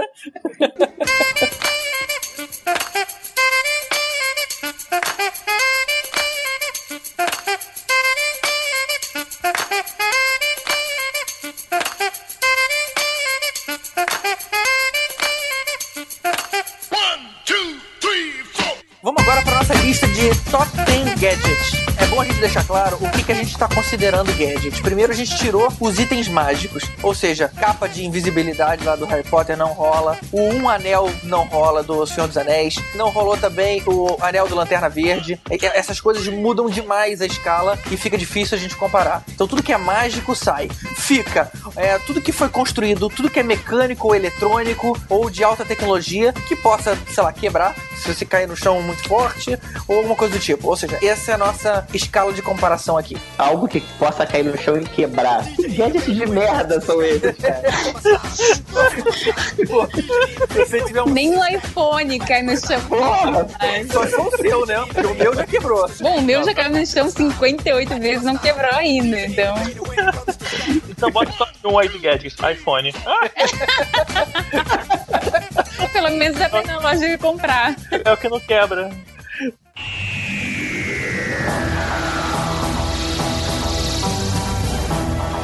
O décimo item da nossa lista é a chave sônica do Doctor Who. E aí, Roberto, o que, que faz a chave sônica? Abre uma porta sônica? Um dos meus preferidos. É, abre qualquer porta, só não abre portas emperradas de madeira. Destrava dispositivos eletrônicos. Destrava aparelhos ou trava aparelhos. Também trava portas. E o interessante é que ele, pelo menos a gente não percebe ele mexendo em nada na chave sônica. Ele aperta aparentemente sempre no mesmo botão da chave sônica. Então, pra mim, aquilo é quase um aparelho mágico. Mas em princípio não é mágico. Então, é um item muito legal. Mas ele, ele chega perto do negócio e, e aperta o negócio funciona? É isso? Isso, é, é uma chavezinha, é como se realmente fosse uma chave de fenda, alguma coisa assim, que ele chega perto, aí ele aperta e faz um barulhinho muito característico, acende uma luzinha e aí faz a mágica toda. Que pode ser medir partículas de uma porta, pode ser abrir uma porta, pode ser travar uma- algum aparelho eletrônico, descobrir uma senha, enfim, o que for. Cara, essa, essa é uma parada que eu queria muito ter, amor. E aí, ia fazer muita festa essa parada. tipo assim, não, não haveria cofres fechados para mim, A não ser que fosse de madeira, né? ferrados. Tibério, o Tibério tem um bandidinho dentro dele. Tem um Tem diabinho um ali. bandidinho escondido dentro dele. Não, mas já a parada é maneira, cara, assim. Tipo, o Elvis podia ter um, cara. Ia dar bug com ele, mas assim, tudo que desse bug, ele podia usar a parada. ele podia usar a parada pra voltar a funcionar e tal. É muito legal o negócio.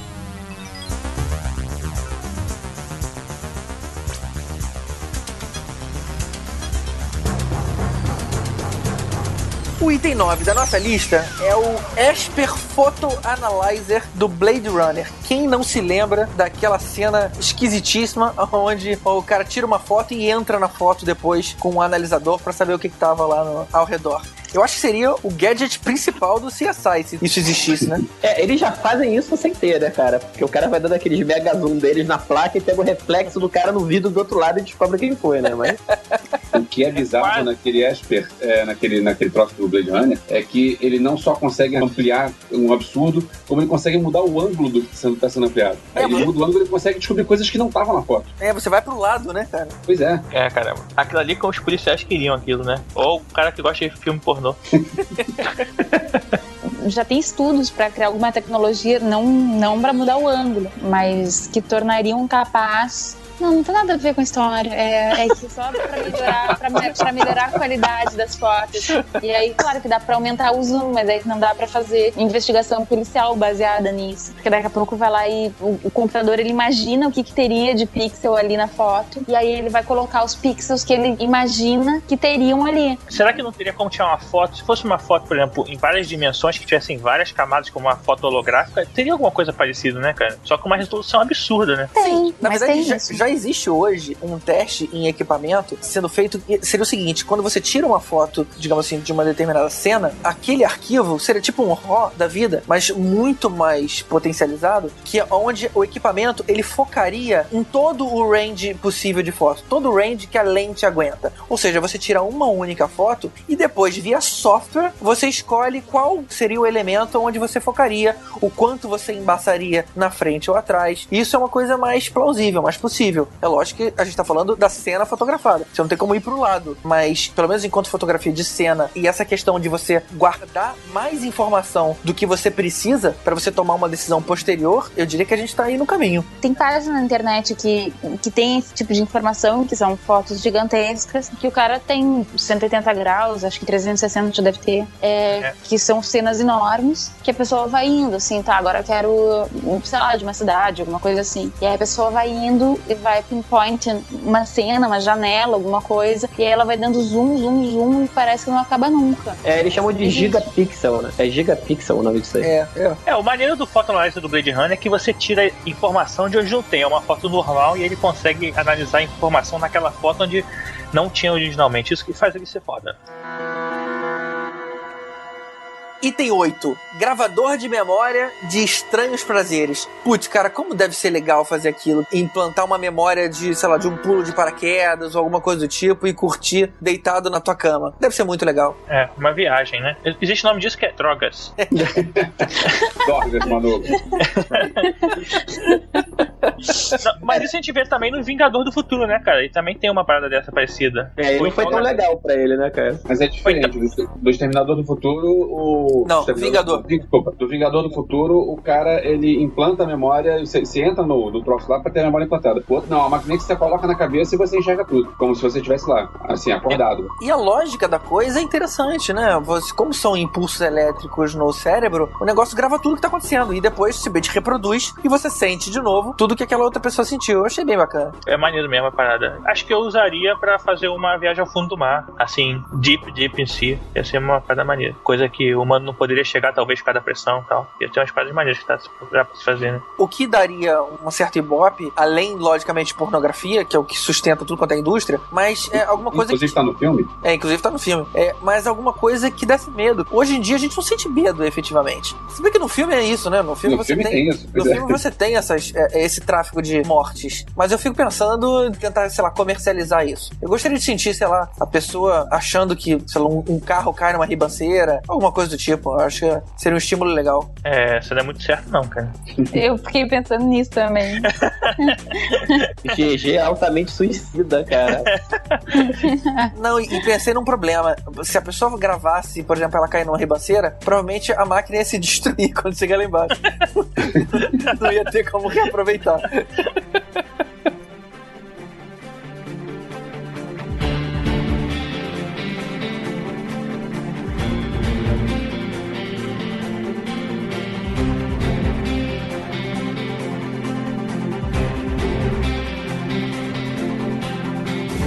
Item 7. Jetpack do Kick-Ass. Vocês sacaneiam, mas quem é que não quer ter uma, um jetpack daqueles ali pra poder voar, cara? O Boba Fett. Cara, mas o problema, o maneiro daquilo ali não é o jetpack, mas daquilo ali é a metralhadora que tem. É um jetpack com metralhadora. Aí que é maneiro. Ah, um jetpack você ainda consegue usar. Metralhadora não, né? Pô, imagina, você Não, é. trabalha. E trabalho de jetpack, cara. Pousava no, no terraço. Pô, muito maneiro. Tipo Rocketeer, assim. Tipo Rocketeer. Agora, aquilo ali deve consumir um combustível. Sim. E nem deve ficar quente das costas, não, naquele negócio ali. Vem cá, você acha o jetpack legal porque você pode voar Sim. e a gente não botou a armadura do Homem de Ferro? então tá, só queria saber, beleza. Não, provavelmente ferro é o concurso, vai entrar depois. Eu também acho, cara. Eu tenho uma dúvida sobre a armadura do, Homem de Ferro. Tudo bem que ele- ela pode até ser mais legal do que o jetpack. Agora, voar naquela posição que ele voa deve ser um troço super desconfortável, né? Como? Ali pelo pé. dá torcicolo, porque o cara tem que ficar deitado olhando pra frente. Com... Pô, o cara deve estar Não, com no é verdade, é verdade. Vocês já esquiaram? Quem já esquiou, pelo menos no esqui na água, sabe, cara, que a pressão fica muito na perna e aí no braço. Se você curvar um pouquinho, já era a sua coluna. Você vai cair ou vai se desequilibrar de alguma forma. Você tem que ficar reto. Isso dá muita dor na coluna se você não tem preparo. Cara, Ou já, armadura, né? Na armadura. Eu tô citando esqui aquático, mas é, a gente tá fazendo comparação com a armadura. A- Então. a pressão sai do pé. Mas é por isso que ele consegue, porque ele tá dentro de uma estrutura dura de metal, né? Então ele consegue equilibrar ele dentro. cara, você já voa de gol. Já voa de gol, você voa de qualquer coisa, maluco. Você já andou de metrô linha 2, cara? Pô, Você já voou de metrô, não, né, cara? Você andou de ônibus no Rio, tá, já passou por qualquer teste. Já É, a armadura é mônio. Não, mas a armadura, a armadura tira um pouco da, da- De novo, muda a escala. Porque não só você voa, como você, você tem qualquer tipo de informação, invulnerável, Tem mísseis. tem míssil, atira tudo que você quiser. é- é- sei lá, é meio demais. É um pouco de tudo aí. É, o jetpack são só duas metralhadoras e um foguinho. Não, a gente tá falando É. do jetpack. A- acho que a armadura, cara tava na mão dele, né? Não, não, o jetpack do Kick-Ass, ele tem metralhadoras, né? Inclusive ele faz um estrago na cobertura lá do maluquinho. que Não lembrava. A metralhadora tava no jetpack? Sério? Eu achei que eram duas coisas diferentes. Ele tava voando e aproveitar que tá voando, opa, eu tô com uma arma aqui, vou atirar em você. Não. não. é, não. Só que não. O legal é que a gente elege as paradas e a gente só picha o negócio na hora que a gente fala sobre ele, né, cara? Ó, acabei de pegar a foto aqui. Tem a armadura, a, a, a metralhadora no jetpack. Eu sei que tem. Então tá. Então, item 6. Vamos falar mal de que agora? É.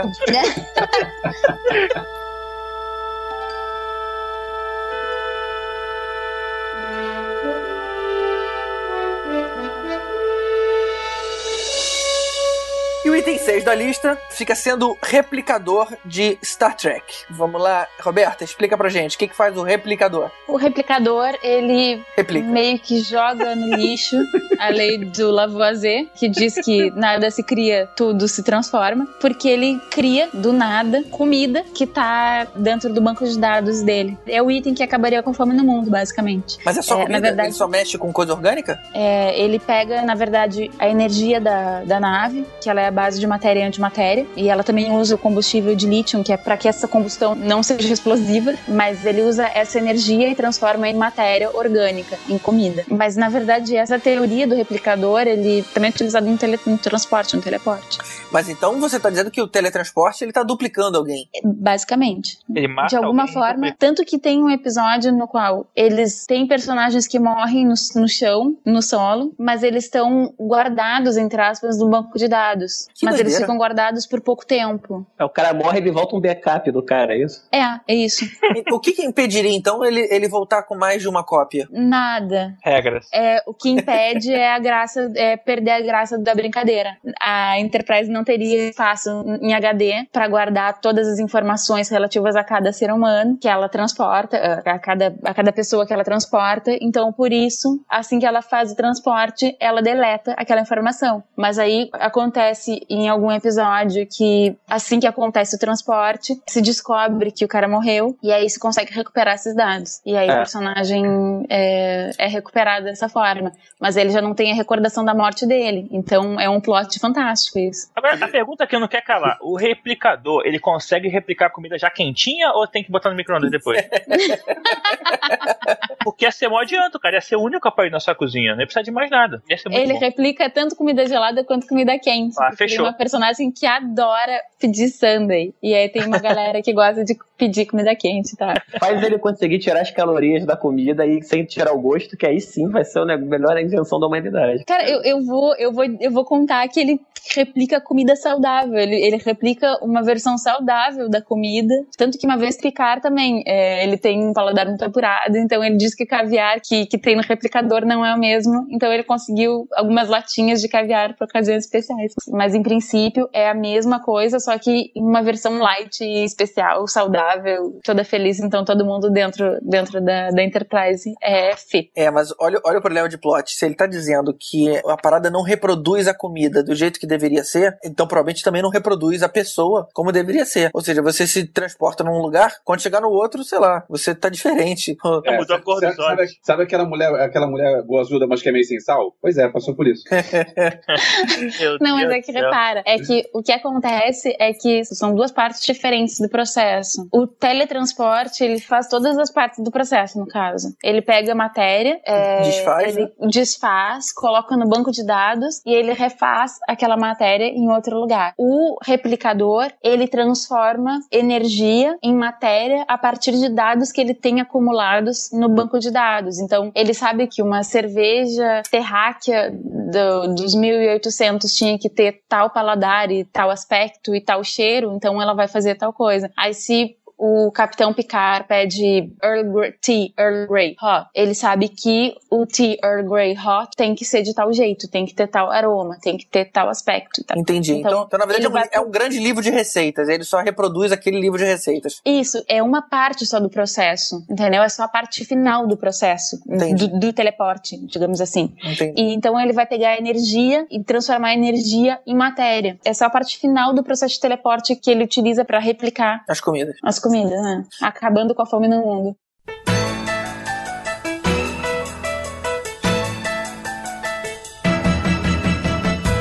Item 5 da lista: o controle remoto daquele filme Clique. Quem colocou esse item, cara? Esse filme é ruim pra caramba. Mas o controle remoto é maneiro. Eu não, não fui eu que coloquei, não, mas eu concordo com esse controle remoto. O controle remoto é maneiro. Então a mulher tá discutindo contigo, tá falando um monte de coisa, aí você dá uma pausa. Aí você sai, vai pegar uma cerveja e tal. Não, não é sensacional isso. O que acontece será depois que ele volta? Porque ele tem que voltar exatamente na mesma posição, né? A pessoa tá olhando pra ele. Se ele de repente tá numa outra pose, a pessoa pensa: opa, flicou você. É, deve acontecer isso direto, é, mas qual o problema? O filme não é bom, como você mesmo disse. O problema do controle é que ele gerava uns problemas quando ele gravava os teus favoritos lá, você sempre passava flash forward naquele tipo de situação e aí depois ele sempre usava naquele tipo de situação e às vezes você não queria. Isso que gerou o problema pro clique. Mas o controle, se ele fosse perfeito, se tirasse essa opção de gravar, porra, ia ser maneiro, cara. Ué, é praticamente God Mode da, na vida, né, cara? É. Cara, é muito maneiro, cara. Agora, como é que funcionava o fast forward? Ele ficava lá paradão enquanto o mundo passava? Não, ele ele entrava em modo au- piloto automático, né? E aí a- ele era controlado por uma, assim, faz, continuava fazendo o que ele tinha que fazer, mas sem interagir muito com as estações ambientes. E isso aí gerava ele ser um cara mais quieto, não tinha emoção e tudo mais. Ele perdia situações da vida dele, casamento da filha e essas coisas, entendeu? Ou seja, ele virava um NPC. Tipo assim. Isso, exatamente. E aí, assim, ele errou uma primeira vez passando um flash forward de uma situação em que ele tava conversando com, com o pai, eh, por exemplo, preliminar com a mulher dele na cama. Ele passou um flash forward, depois era flash forward direto. Ele nunca mais conseguiu ter a parada com a mulher, entendeu? Era por aí. E, mas assim, o fato de. Se você fosse perfeita a parada, aí assim, isso é maneiro, cara. Você dá pausa nas horas que você queria, ou então. Podia um rewind, rewind também ia ser maneiro, né, cara? Vou fazer de novo, não gostei do jeito que eu falei dessa vez. Tá? Ah, imagina, você entra naquela reunião chata que você sabe que não vai dar em nada, você dá um fast forward, quando você sai, a reunião acabou, que beleza, cara. Porra. Show. Ou fazer que nem o Bill Murray fazia naquele filme da marmota, né? Ele queria cantar aquela mulher do bar, perguntava uma parada pra ela, no dia seguinte falava exatamente o que ela queria ouvir. É, também funciona.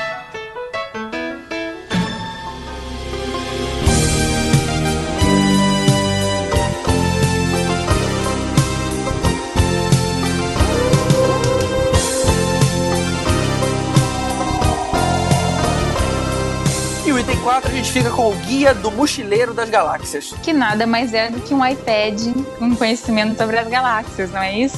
Você instala Opa. app nele também? Não, não dá pra instalar apps. Um guia com informações sobre os planetas e, e as galáxias e, e tudo mais. Um guia de Fala. viagem. E que te fala pra não entrar em pânico. Muito importante. E pra carregar uma toalha. Também, carregar uma toalha. E o Ah, guia mas eu- explica vários motivos por que, por que você pode usar toalha, não só isso. Pô, então me conta um, cara. Alimentação. Vai comer a toalha. Não, é porque a toalha ela acumula matéria orgânica quando a pessoa tá se tapando e tudo mais. E aí depois ela pode utilizar a matéria orgânica pra alimentação. Olha que Que nojo, cara. Ah, não, cara. Eu prefiro a parte que você tá com frio e você se, e você se enrola na toalha. Cara, eu prefiro não ter que usar toalha pra nada disso. Nem pra se enxugar? É, pra se enxugar, tá? Também. Pra se enxugar, vale. Não, mas o maneiro do guia é que assim, tem informação sobre tudo e todos e sempre que você precisa. E é tipo um Google. Verdade. Uma das coisas que eu acho interessante sobre essa história toda do Douglas Adam, e acho que eu já comentei isso no nosso primeiro programa, quando tava falando sobre o Doctor Who, é que o Guia do Mochileiro das Galáxias, ele foi um roteiro de Doctor Who que foi negado. Então o Douglas Adams resolveu escrever um livro. Interessante. Mas ele roubou na cara dura ou o roteiro era dele? Não, o Douglas Adams foi um dos roteiristas. Ele escreveu vários roteiros para Doctor Who. E um dos roteiros que ele escreveu para Doctor Who foi uma história que foi negada. Ele levou para casa, não gostaram da história, bom, a história era dele. E aí ele começou a desenvolver aquela história porque ele gostou e a história deu no Guia, no guia do Mochileiro. Mas é, se a gente for parar pra analisar o tipo de humor e, e tudo mais, é muito, muito semelhante, né? E aí são dois companheiros de viagem. Enfim, é, tem várias similitudes que quando a gente começa a comparar o Doctor Who com o Guia do Mochileiro, a gente começa a reparar que, pô, é mesmo. E uma curiosidade sobre o filme, não sobre o guia em si, mas sobre o filme do Guia do Mochileiro das Galáxias, é que o ator principal é na- ninguém menos que o Hobbit, que está em cartaz nos cinemas. Hum. Canal de vez de novo. Quem sabe eu gosto dessa vez? E esse filme não bombou, né, cara? Não teve. Não filmaram as continuações, não tem planos de fazer nada, né? Pois é, estranho.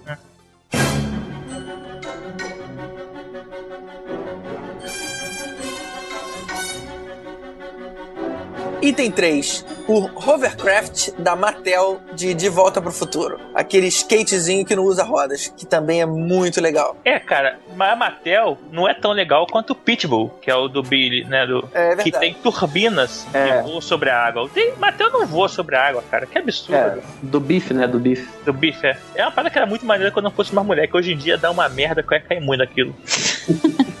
Mas você sabe que falta dois anos para aquilo, pra aquilo ficar pronto, né? É verdade, aí em 2015, né?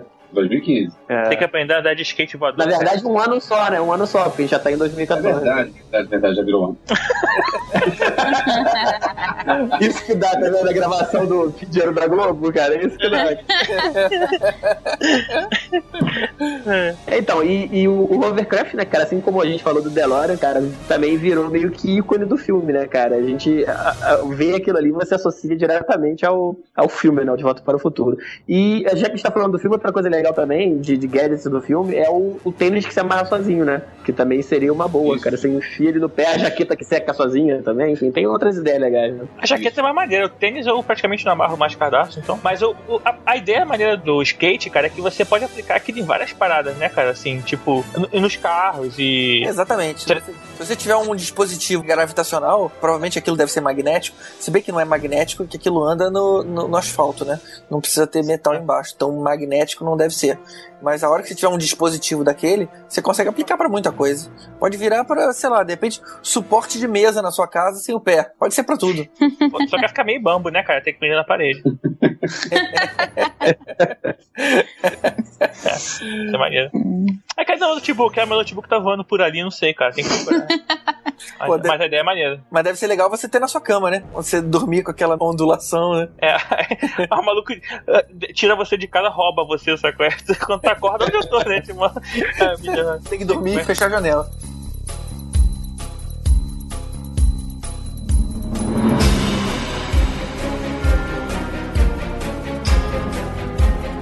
Item 2, Neuralizer do Man in Black. Ah, você poder dizer pra aquela menina que aquilo que você falou saiu totalmente errado, pra ela esquecer que você vai falar de novo, vou te falar que é o sonho de qualquer adolescente. Você influencia a memória, né, cara? Não só isso, você pode influenciar o que a pessoa vai pensar no futuro, né? É verdade, é verdade. Você ainda, É, você tipo ainda pode assim. fazer ela gostar. Olha, eu não peidei, eu, na verdade você tá apaixonado por mim.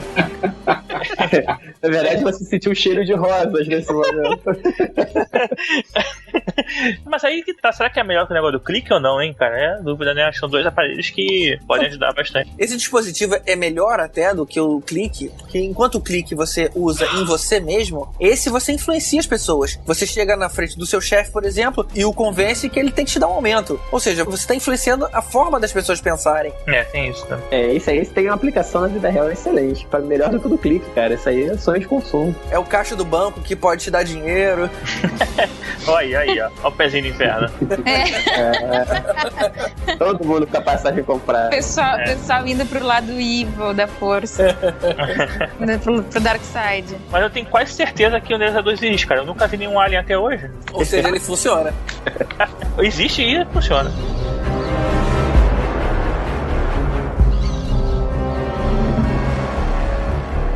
E o primeiro item da lista Wrong, wrong. Efeitos sonoros por eu ver esse parente. não tinha como não ser outro, né, cara? O sabre de luz de Guerra nas Estrelas. Uma arma elegante pra, uns, pra tempos mais civilizados, né, cara? Sabe o que eu sempre fiquei pensando? Isso deve ser uma coisa muito difícil de usar, porque você não tem resistência. Imagina você ter uma arma extremamente poderosa que passa por qualquer coisa e sem nenhuma resistência. Ou seja, extremamente leve. A chance de você se ferir. Não, não, ali. não é extremamente leve não, cara. Pelo contrário, a arma quando ela foi projetada, ela foi pra ser uma coisa muito pesada, tanto que os movimentos originais dela eram bem lentos. Os Jedi fazem parecer ser leve por causa da força dele, não se engane. Mas peraí, peraí, peraí. Uma coisa é o peso da paradinha desligada. Na hora que ela é ligada, o, o peso não muda. O- a ideia é que nos primeiros filmes, no Star Wars no episódio 4, eles eram, os movimentos eram lentos, não só pelo fato de ser um velho e um ciborgue velho, mas sim porque eram armas pesadas, eram pra parecer pesadas. Tanto que o George Lucas deu chiliquinho quando no episódio 2 o Vader usa, o episódio 2, desculpa, o episódio 5, o Vader usa a espada com uma mão só. E aí no episódio 6 eles voltam a usar as duas, as duas mãos pra segurar as espadas. Aí nos filmes novos que eles passam a segurar com uma mão só, dar um cabalhota, etc e tal. Mas então por isso que eles falam toda hora pra usar força, né? Ah, não. Mas é por aí, assim, não, é, não seria. é, tanto que no RPG, lá no D6, quando você segurava uma arma dessa, a chance de você cortar o seu outro braço era altíssima. No D20 passou a ser mais fácil. Agora, não, não é nerd, mas. Não, tá. Agora, eu vou dizer uma coisa. É. Boa. Essa é, eu acho que eu, Eu tô pensando, eu apoio, eu tô, apoio. eu tô- eu tô pensando, eu tô pensando se eu não vou ser apedrejada. É, mas mais civilizado do que o sabre de luz, eu acho o phaser. Porque o É. phaser dá pra, ser, dá pra setar pra stun. E É, aí, os phasers, a maior parte do tempo, eles estão setados pra stun. E aí ninguém mata ninguém. Agora, o o sabre de luz, como é que vai não matar alguém? Como é que vai dar um dano não letal com o sabre de luz? Mas porque ele é uma arma. Ele é pra dar dano letal, é pra cortar a cabeça, abrir buraco em parede. É por isso. Se você Pois não é, quer mas matar, eu acho mais civilizado não matar. Se não quer matar, arranca o braço, deixa no chão. Ué, É, ou sem perna na beira do vulcão lá de lado. Pode É. ser também. Coisas civilizadas. O bom é que quando ele corta, ele já cauteriza, né? É, pô. Isso é verdade. Agora, assim, uma Ah, parada que então, então essa é a parte da civilização, assim, é, ser, é ser- é ser É, gentil é, com o adversário, cortar e cauterizar pra ele não sangrar até morrer, tá? Agora, uma dúvida: tem que carregar o, o sabre de luz antes de poder usar? Porque aquela energia ali deve acabar em algum momento. Deve ter um sensor de se, opa, agora já tá full, sei lá. É que na verdade a energia vem do cristal que tá dentro dele, né, cara? Não é assim, é uma coisa que dura muito tempo, não sei. E é um cristal quanto. mágico aquilo ou é um. É um cristal, aparentemente não é mágico, é um cristal composto que gera uma energia como se fosse um urânio. Quanto tempo dura uma energia de um urânio, né? Hum, Vai, vai ficar ali por muito tempo você gerando energia, energia daquilo ali. Agora, eu não sei dizer se é eterno ou se tem uma duração de milênios. Ou- Você, você tem que ter como recarregar. É, tem, cara. Você ligar na tomada de noite, aí quando fica, É, deve ir com um recarregadorzinho ali. é, é, quando, fica, quando fica verdinho, aí você pode tirar. Mas eu acho que já tá inventando uma coisa mais, mais green, mas é entrando nessa onda eco, que é um carregador solar. Ah, é, também. Não, e o bom é que você ainda usa como abajur, né? Você liga ele. Aí, toca o seu despertador de noite, você vai apagar, erra, já, Voa a mão, né? Perdi o dedo. fica no trabalho sem um dedo, é porque eu errei. É, mas é pra churrasco, né? Tu pega assim, passa na carne e tal, já vai cortando e vai ficando pronta, né? Os bifes. Alguém viu a pedra mágica? Não. Alguém sabe o que é a pedra mágica? É a mágica não entra. É, mágica não, não entra. aí é que tá. A pedra mágica não entra, mas o black box que tem no, no filme da pedra mágica entra. E o que, que é, É isso? um filme, é um filme do Mas Robert são os caras que se, que se botam máscara e vão é atacar o pessoal no Esse centro. é um black block, já eu tô falando black box. o Robert Rodrigues, além de ser um gênio, porque ele é diretor, roteirista, produtor, editor, câmera, efeitos especiais e trilha sonora dos filmes tipo Sin City e Machete e Planeta Terror e O Drink Inferno, ele tem uma carreira paralela de filmes infantis. Um dos filmes infantis dele, que é o A Pedra Mágica, tem um aparelhinho que parece um cubo mágico preto e que o troço é um celular, um media player, um tosador de cães, um aspirador de pó, uma babá eletrônica, um triturador, uma torradeira, um ventilador, um aparador de pelo no nariz. E quando você cai no banheiro, ele chama a ambulância. o troço é sensacional, o troço faz tudo. Todo mundo na, na cidade tem aquilo e pra fazer tudo. É, legal. Mas vem cá, quando ele cai no chão, ele quebra? Ha ha ha ha!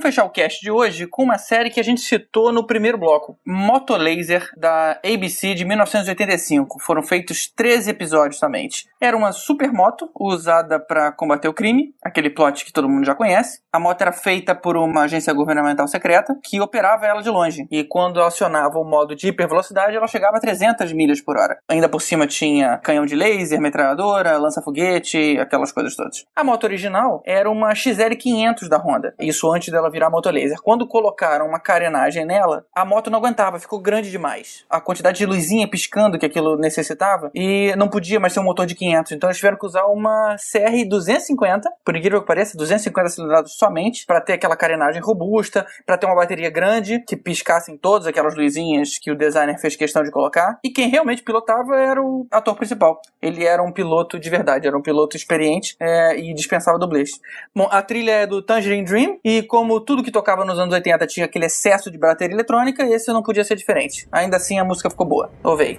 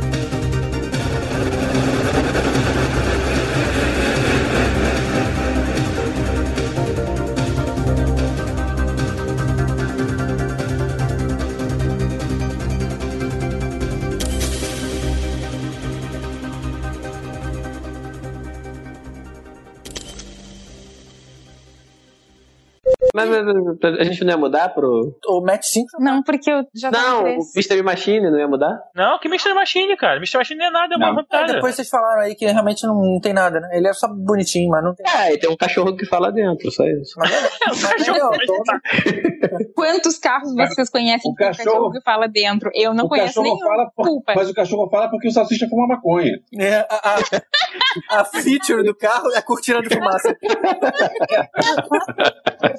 Entra no carro e fica doidão, legal. É o super poder do cara.